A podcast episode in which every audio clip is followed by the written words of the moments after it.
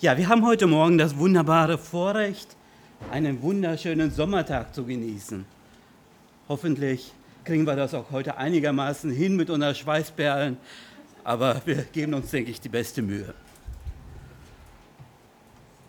Ein viel größeres Vorrecht haben wir noch, dass wir heute Morgen die Möglichkeit haben, Gottes Wort zu hören und es dann in unserem Alltag umzusetzen. Und etwas für unseren Alltag zu lernen, danke, um etwas für unseren Alltag zu lernen, ist es gut, wenn wir Vorbilder haben. Und wir haben, jeder von uns hat eine ganze Reihe Vorbilder. Eltern sind die Vorbilder für Kinder. Die Großeltern sind Vorbilder für ihre nachkommenden Generationen, für ihre Kinder, für ihre Enkelkinder. Älteste sind Vorbilder für die Gemeinde. Jugendleiter, Jungscharleiter, Teenleiter, ja Lehrer und alle, die eine lehrende Position haben, sind Vorbilder für ihre Schüler. Abteilungsleiter oder Coaches sind Vorbilder für ihre Mitarbeiter. Ja, ein Mensch braucht Vorbilder.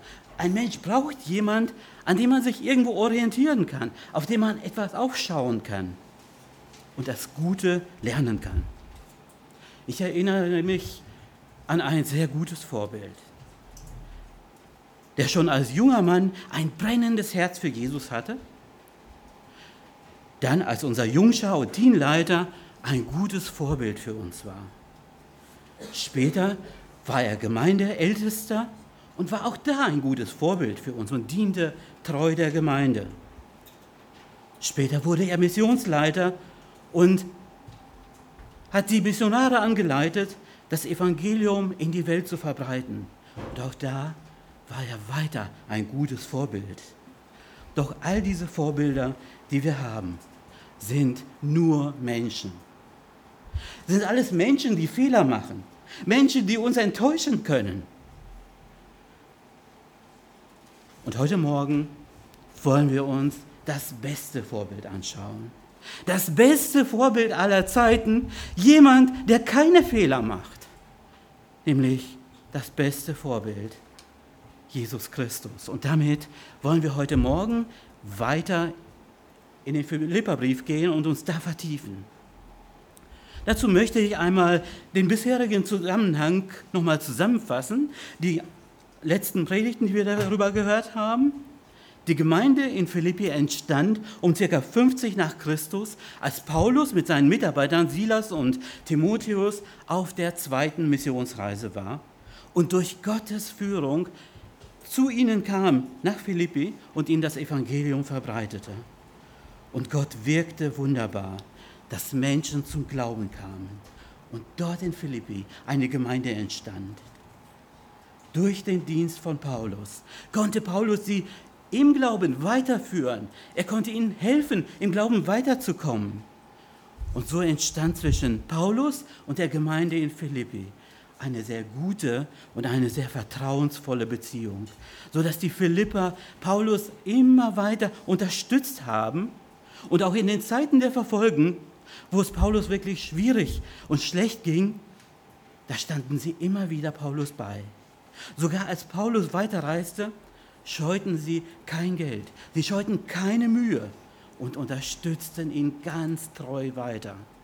Und selbst als Paulus circa zehn Jahre später in der römischen Gefangenschaft angekommen war, schickten sie Paulus ihren Mitarbeiter Epaphroditus, um ihm Unterstützung weiter auch darüber zu bringen. Und aus dieser Gefangenschaft in Rom, da schrieb Paulus den Brief an, den Philippa, an die Philipper, um sie zu ermutigen und um sie zu ermahnen. Das Thema des Philipperbriefes war Freude im christlichen Leben und Streben. In Kapitel 1 begann Paulus und mahnte zur Freude im Gebet. Weiter ermutigt er, trotz aller Hindernisse zuerst nach dem Evangelium des Herrn zu trachten. Und dann kommt Paulus in Kapitel 1 ab Vers 27 zu dem ermahnenden Teil. Paulus kannte die Philippa jetzt sehr gut. Und er wusste ganz genau auch ihre wunden Punkte. Paulus wusste ganz genau um die mangelnde Einheit unter den Philippern. Und deshalb wurde er mit seiner Ermahnung auch sehr, sehr deutlich. Ab Vers 27 im ersten Kapitel mahnt er also zur Einheit nach außen und sagt, wandelt nur würdig des Evangeliums. Er betont die Einheit der Christus im Kampf für das Evangelium. Sie sollten wie ein Heer Soldaten, sollten sie gemeinsam gegen den Feind kämpfen. Dann kam er zum zweiten Teil der Ermahnung, Philippa 2, Vers 1 bis 4, das war die letzte Predigt. Hier mahnt er zur Einheit nach innen. Hier ging es dabei, Einheit der Christen untereinander zu haben. Dabei ging es ihm nicht um die Einheit, die heute als Einheit der Religionen verstanden wird. Ich denke da an die Ökumene zum Beispiel, wo versucht wird, eine weltliche Einheit herzustellen, durch Toleranz und Akzeptanz das Ganze so durchzusetzen, indem man verschiedene Religionen irgendwie in einen Topf versucht zusammenzufassen und weil alle ja irgendeinen Gott anbieten, anbeten, auch wenn es nicht der Gott der Bibel ist. Und letztendlich wird an der Stelle ein Mischmasch aus all den Religionen gemacht. Aber leider ist es so, dass selbst im freikirchlichen Sektor, wie in der evangelischen Allianz oder auch in vielen Gemeindebünden, oft haarsträubende Einheiten toleriert werden, die letztendlich immer wieder Menschen in den Vordergrund stellen. Um solche Einheiten geht es Paulus hier auf keinen Fall. Darum geht es ihm nicht. Nein, Paulus ermahnt die Philippa vielmehr zur echten, zur geistlichen Einheit der Christen untereinander. Und das erläutert er anhand von sechs notwendigen Konsequenzen, die zu erfüllen sind, um echte Einheit im Geist zu leben. Sein Appell, in einem Satz gesagt, geistlichen Einsatz, geistliche Einheit gibt es nur durch Demut.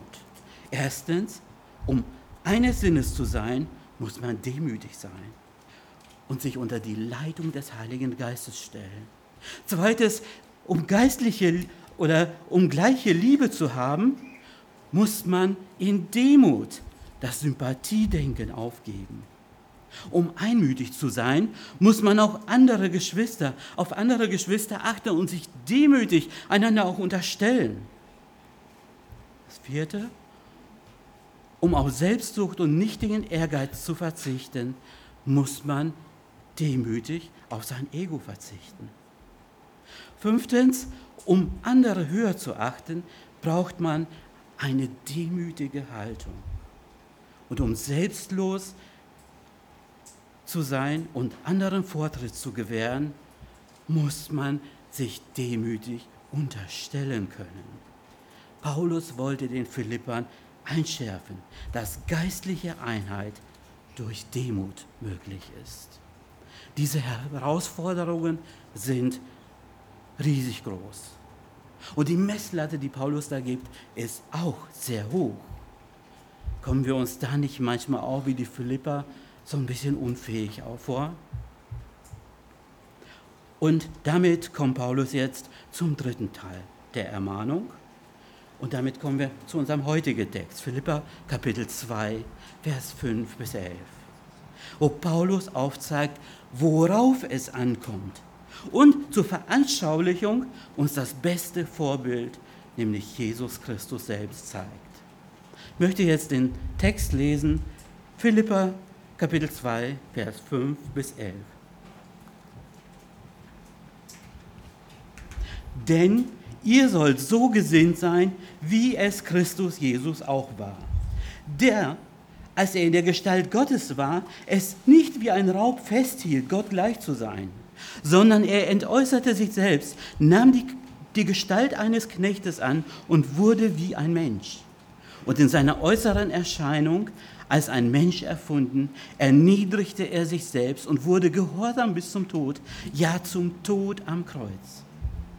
Darum hat ihn Gott auch über alle Maße erhöht und ihm den Namen verliehen, der über alle Namen ist, damit in dem Namen Jesu sich alle Knie derer beugen, die im Himmel und auf Erden und unter der Erde sind, und alle Zungen bekennen werden, bekennen, dass Jesus Christus der Herr ist, zu Ehre Gottes, des Vaters.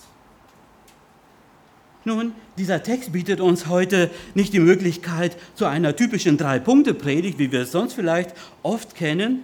Ich habe dieses, Predigt, dieses Predigtthema jetzt überschrieben mit einem Satz. Folge der vorbildlichen Gesinnung Christi. Und in diesem Text finden wir eigentlich auch nur diese eine Hauptaussage und die steht in Vers 5. Das Vorbild der Gesinnung Christi. Der weitere Text von Vers 6 bis 11 beschreibt die Gesinnung Jesu.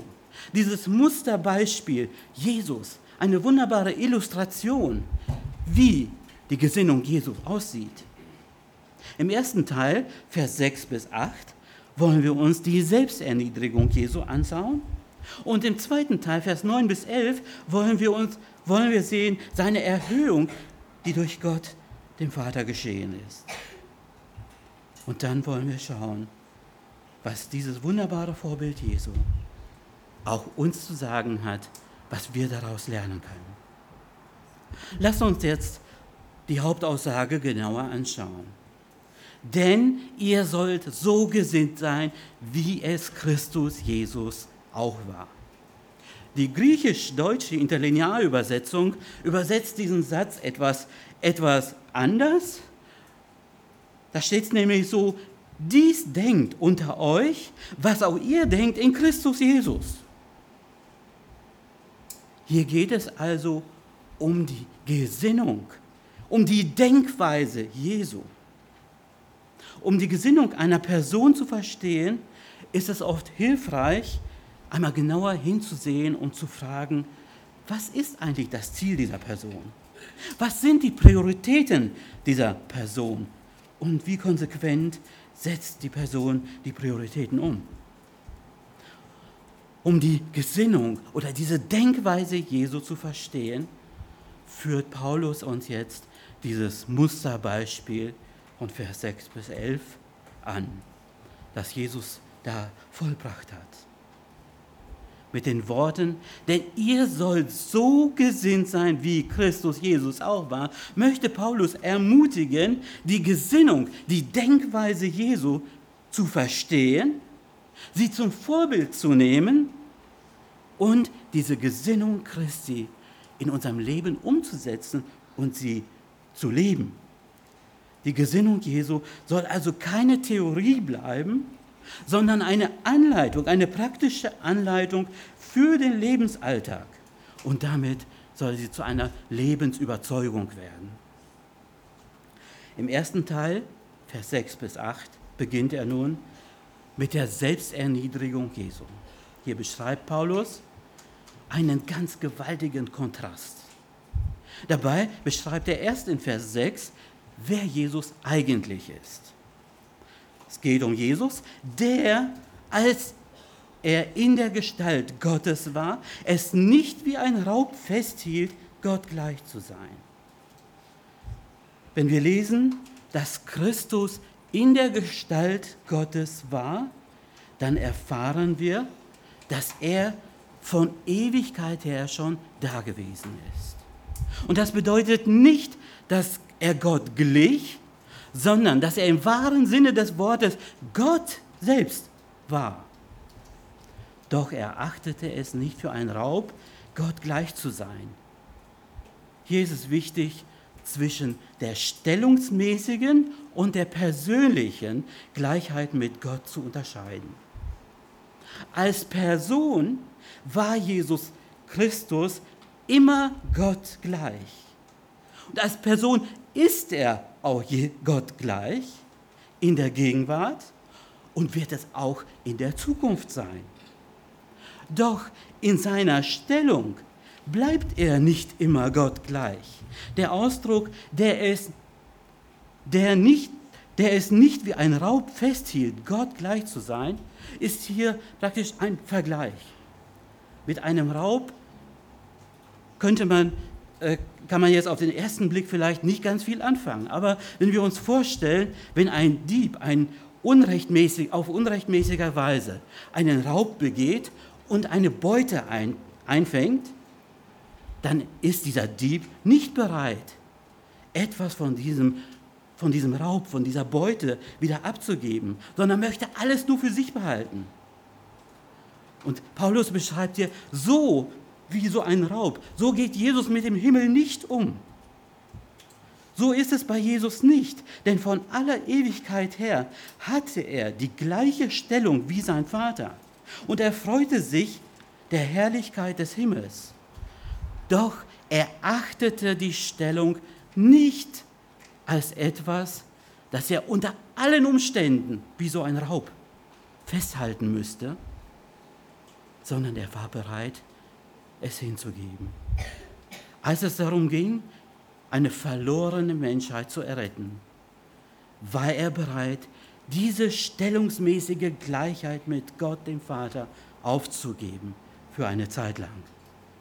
Und war bereit, die Freude und die Bequemlichkeit des Himmels aufzugeben. Er war willig, in diese Welt auf die Erde zu kommen, um den Widerstand der Sünder gegen sich zu ertragen. Mit dieser wunderbaren Wahrheit beginnt auch Johannes sein Evangelium.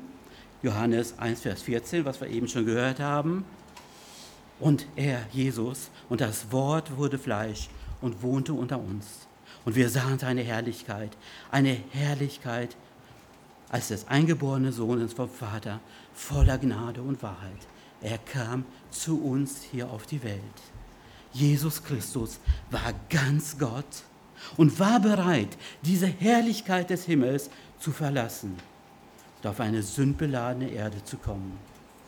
Und nun sehen wir in Vers 7 und 8 einen ganz gewaltigen Umbruch. Dieser Sohn Gottes, der eigentlich alles in seiner Hand hatte, erniedrigt sich auf die tiefste Stufe, die man sich je vorstellen kann. Weiter geht's, Vers 7a. Er entäußert sich selbst. Andere Übersetzungen sagen jetzt an der Stelle auch, er gab seine Vorrechte auf. Oder er machte sich selbst zu nichts. Oder er entkleidet sich seiner göttlichen Herrlichkeit. Oder auch er entleerte sich selbst. Das heißt nicht, dass er die Göttlichkeit ablegt. Nein, er gab in seiner Stellungsmäß die stellungsmäßige Gleichheit mit Gott auf, verhüllte die Herrlichkeit Gottes in einen menschlichen Körper damit. Mit einfachen Worten, er erniedrigte sich selbst und verließ zeitweise die Stellung im Himmel und demütigte sich auf den tiefsten Stand, den man sich je vorstellen kann. Die weiteren Erklärungen jetzt, die jetzt kommen, beschreiben die Ausmaße seiner Demütigung. Und er geht weiter, er nahm die Gestalt eines Knechtes an. Er wurde praktisch wie ein Sklave. Ein Sklave ist ein Mensch, der absolut keine Freiheiten hat. Ein Mensch, der keinen Besitz hat. Ein Mensch, der immer den Willen seines Herrn nur tun musste. Ein Knecht macht in der Regel nur die niedrigen, die unehrenvollen Aufgaben. Ein Knecht macht eigentlich das, diese Drecksarbeit, die kein anderer machen will. Das musste ein Knecht oder ein Sklave tun. Jesus kam sich nicht zu fein vor, ein Knecht zu sein. Jesus kam sich auch nicht zu fein vor, um seinen Jüngern die Füße zu waschen. In Johannes 4, äh, 13, Vers 4, da lesen wir, da stand er von dem Mahl auf, legte sein Obergewand ab und nahm einen Schurz und umgürtete sich. Danach goss er Wasser in ein Becken, fing an, den Jüngern die Füße zu waschen und trocknete sie mit dem Schurz, damit, mit dem er umgürtet war. Jesus diente den Menschen. Und weiter geht's.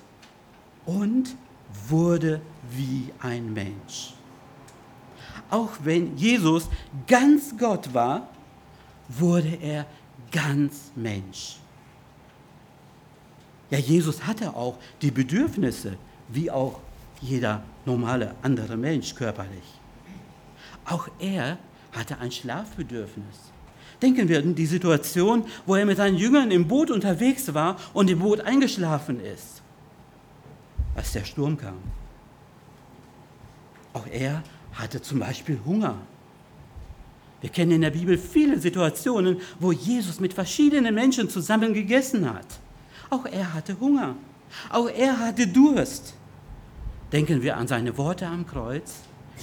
Eins der letzten Worte, die er am Kreuz gesagt hat mich dürstet. Auch Jesus hatte Gefühle. Auch Jesus hatte Schmerzempfinden. Er war praktisch Gott, aber auch ganz Mensch. Und in seiner äußeren Erscheinung als Mensch erfunden. Dies meint nicht, dass er Menschen ähnlich wurde, sondern dass er als Gott Mensch wurde. Paulus sagt in Römer 8, Vers 13, denn was dem Gesetz unmöglich war, weil es durch das Fleisch geschwächt war, das tat Gott. Er sandte seinen Sohn in, die, in der Gestalt eines sündigen Menschen. Welch eine demütige Haltung. Als Gott sich so zu erniedrigen zu den Menschen. Doch es ging noch weiter. Es ging noch tiefer. Er erniedrigte sich selbst.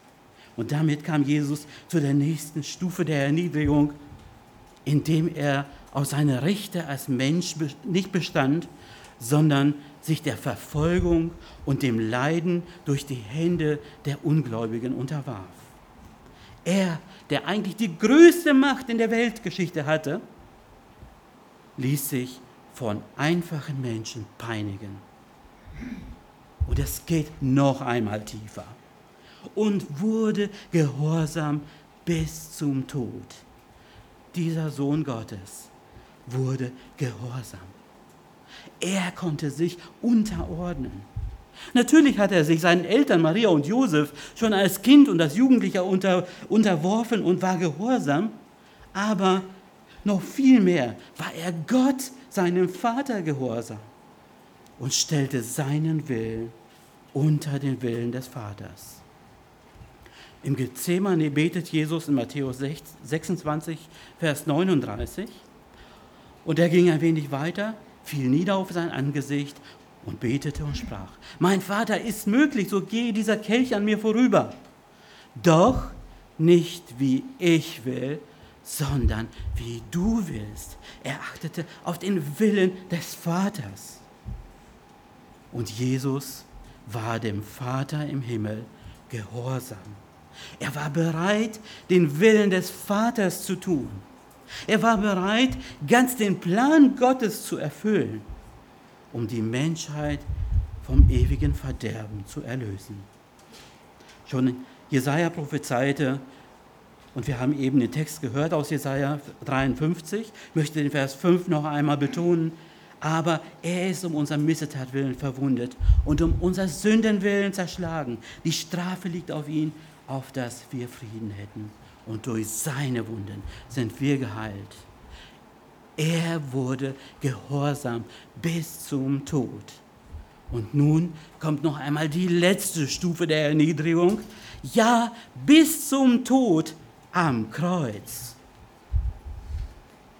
Jesus hatte nicht das Vorrecht, durch einen Unfall oder durch Krankheit oder durch ganz natürliche Gründe auf der Welt zu sterben. Nein, wir lesen bis zum Tod am Kreuz.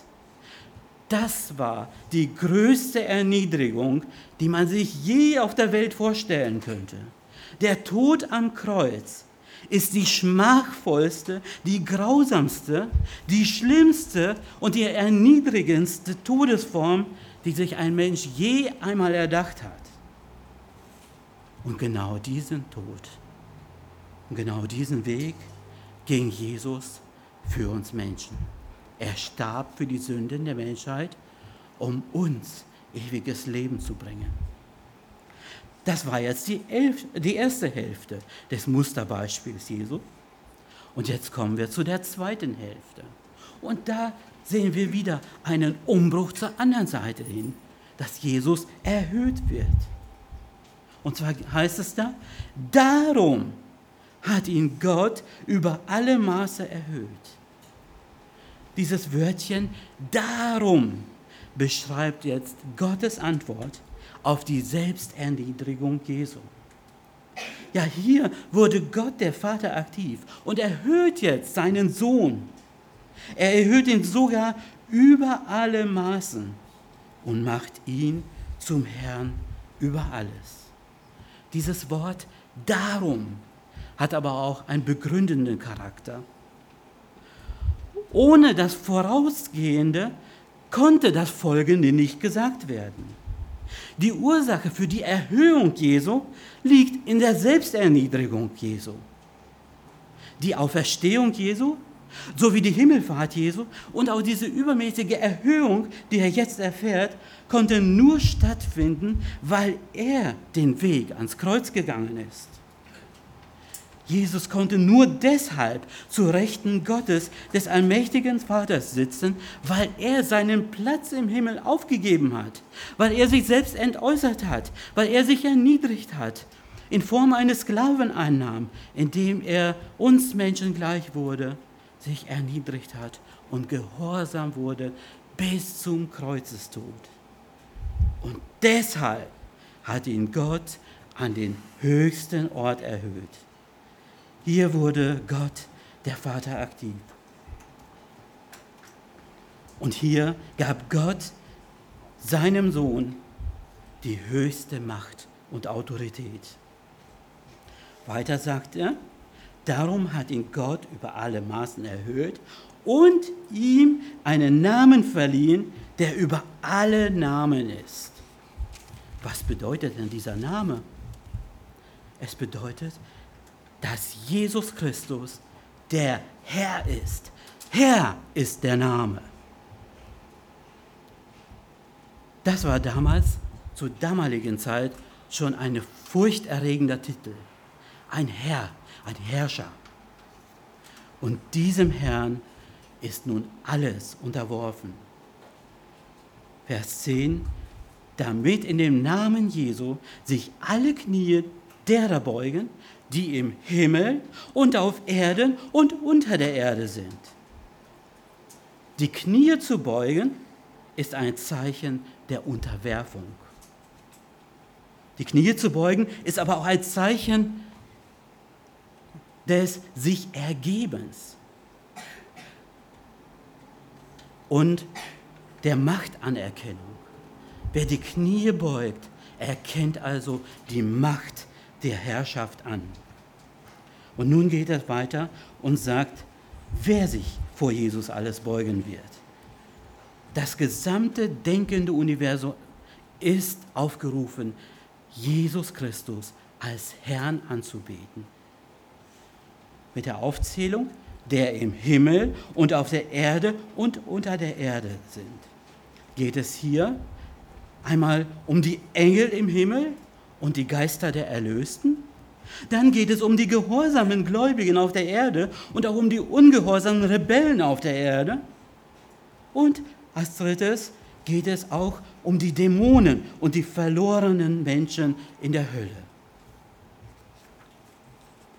Alle diese Wesen werden sich vor Jesus Christus, dem Herrn, beugen. Und alle Zungen werden bekennen, dass Jesus Christus wirklich Herr ist. Das griechische Wort von bekennen bedeutet auch anerkennen oder bestätigen oder zustimmen. Und genau das wird letztendlich die Reaktion aller Geschöpfe im ganzen Universum sein. Ob freiwillig unter Segen oder unfreiwillig unter schmerzlicher Strafe. Auch Johannes berichtet, berichtet und bestätigt auch diese Tatsache. Offenbarung äh, 5, Vers 12 und 13. Und jedes Geschöpf, das im Himmel und auf Erden und unter der Erde ist, und was auf dem, auf dem Meer ist und alles, und alles, was in ihnen ist, hörte ich sagen, dem, der auf dem Thron sitzt und dem Lamm gebührt das Lob und Ehre und der Ruhm und die Macht von Ewigkeit zu Ewigkeit. Und nun kommt der Abschluss und alle Zungen werden bekennen, dass Jesus Christus der Herr ist, zur Ehre Gottes, des Vaters. Ja, die Erhöhung Jesu durch Gott den Vater bringt alle Wesen im ganzen Universum ehrfürchtig auf die Knie. Sie müssen alle erkennen, dass Jesus der Herr ist. Und letztendlich bringen sie Gott, dem Vater, alle Ehre. Dieses Musterbeispiel von Jesus führt Paulus den Philippern auf, um ihnen die Gesinnung, die Denkweise Jesu zu demonstrieren, um ihnen zu zeigen, was ist Jesus seine Art, wie denkt er, was ist seine Gesinnung und damit kehren wir jetzt zu Vers 5 noch einmal zurück.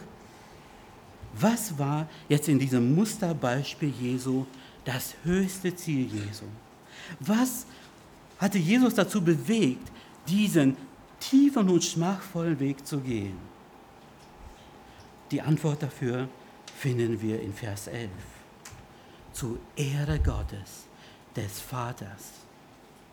Alles, was er tat, das tat er zu Ehre Gottes, seines Vaters. Und welche Prioritäten hat Jesus hier umgesetzt?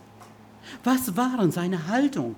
Was war seine Denkweise? Was war seine Gesinnung? Warum wir? Dann stellen wir ganz besonders zwei Begriffe fest. Und Gehorsam. Demut und Gehorsam prägt Demut und Gehorsam waren also nicht nur seine Gesinnung und sein Leben war Demut wirklich ganz praktisch, ist tiefster Ausdruck von Demut. Und ganz besonders Gehorsam gegenüber Gott.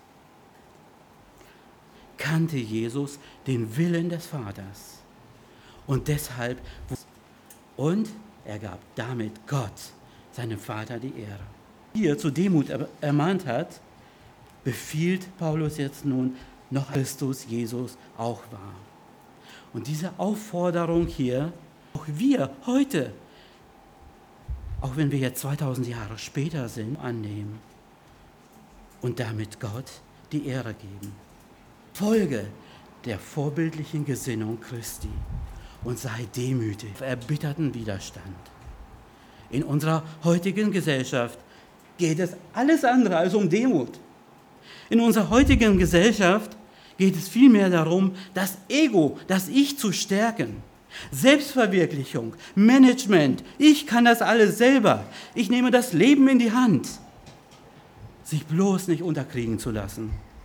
Das ist doch der Slogan der heutigen Welt. Durchsetzungsvermögen zu haben, sich mit dem eigenen Dickkopf durchzusetzen, auch wenn andere darunter leiden und viel Schaden angerichtet wird. Das ist das Gegenteil von Demut. Und dann wundern wir uns, wenn wir in einer Welt leben, die voll, voll Chaos und Elend ist. Und deshalb sollen wir als Kinder Gottes anders sein. Deshalb sollen wir die Gesinnung Christi folgen und demütig sein. Das heißt, dass wir unseren Stolz ablegen sollen und auch mal von unserem hohen Ross runterkommen müssen. Nicht nur auf unsere eigenen Bedürfnisse sehen, sondern auch die Bedürfnisse von anderen sehen. Dass wir lernen, einfach mal zuzuhören, uns für die Not des anderen interessieren und für sie da zu sein. Dass wir offene Augen haben und praktisch Unterstützung leisten. Und noch viel mehr, dass wir offene Augen haben für den geistlichen Zustand der Menschen um uns herum und sie mit dem Wort Gottes ermutigen, ihnen zurechthelfen und ihnen einfach beistehen. Und ganz besonders, dass wir treu füreinander beten. Demütig sein heißt aber auch, dass wir in unserem ganz praktischen Leben, auch mit unseren Ansichten und Vorlieben, respektvoll miteinander umgehen, Achtung voreinander haben und uns gegenseitig mit Liebe begegnen und den anderen höher achten als uns selbst, so wie Paulus es in den Versen davor auch sagt. Der zweite Aspekt, wo wir die Gesinnung von der Gesinnung Christi lernen sollten, ist der Gehorsam. Auch Gehorsam ist für unsere Zeit heute ein schwieriges Thema. Es fällt uns Menschen immer wieder sehr schwer, gehorsam zu sein. Aber selbst in unserer Welt wird von uns Gehorsam erwartet. Zum Beispiel, dass wir gehorsam uns den Regeln im Straßenverkehr unterordnen. Dass wir gehorsam uns den Regeln in der Gesellschaft unterordnen und sie befolgen. Dass wir gehorsam auch bei unserer Arbeit unsere Arbeitsanweisungen befolgen. Und so könnten wir jetzt die Reihe noch weiter folgen. Und noch viel mehr, noch viel wichtiger ist es auch in der Familie und in der Gemeinde, dass wir unseren Autoritäten, die wir haben, uns unterordnen. Die Bibel sagt uns, ihr Kinder, seid gehorsam euren Eltern. Zu den Erwachsenen heißt es, ordnet euch einander unter in der Furcht Christi. Als Gemeinde sind wir aufgefordert, sich unserer Leitung zu unterordnen. Doch der Gehorsam als Gesinnung Christi geht noch ein Stück weiter. Es geht noch viel mehr darum, es ist gut, den Menschen sich zu unterordnen, aber ganz besonders, wenn es um Gehorsam geht und den Willen Gottes erfüllen. Und dazu um Gottes Willen zu erkennen, ist es nötig, dass wir eine persönliche Beziehung Gott uns durch sein Wort praktisch seinen Willen kundtun. Und diesen Willen Gottes sollen wir gehorsam erfüllen. Unsere Aufforderung und unser Thema heute ist, folge dem Vorbild, der vorbildlichen Gesinnung Christi. Unser Musterbeispiel von Jesus hat die vorbildliche Gesinnung Jesus gezeigt, wie er in aller Demut und in allem Gehorsam diente. Und nun sind wir dran. Wir sind dran, dem Vorbild Christi Folge zu leisten und Demut und Gehorsam auch in unserem Leben zum Ausdruck bringen zu lassen. Und das alles zur Ehre Gottes unseres Vaters. Amen.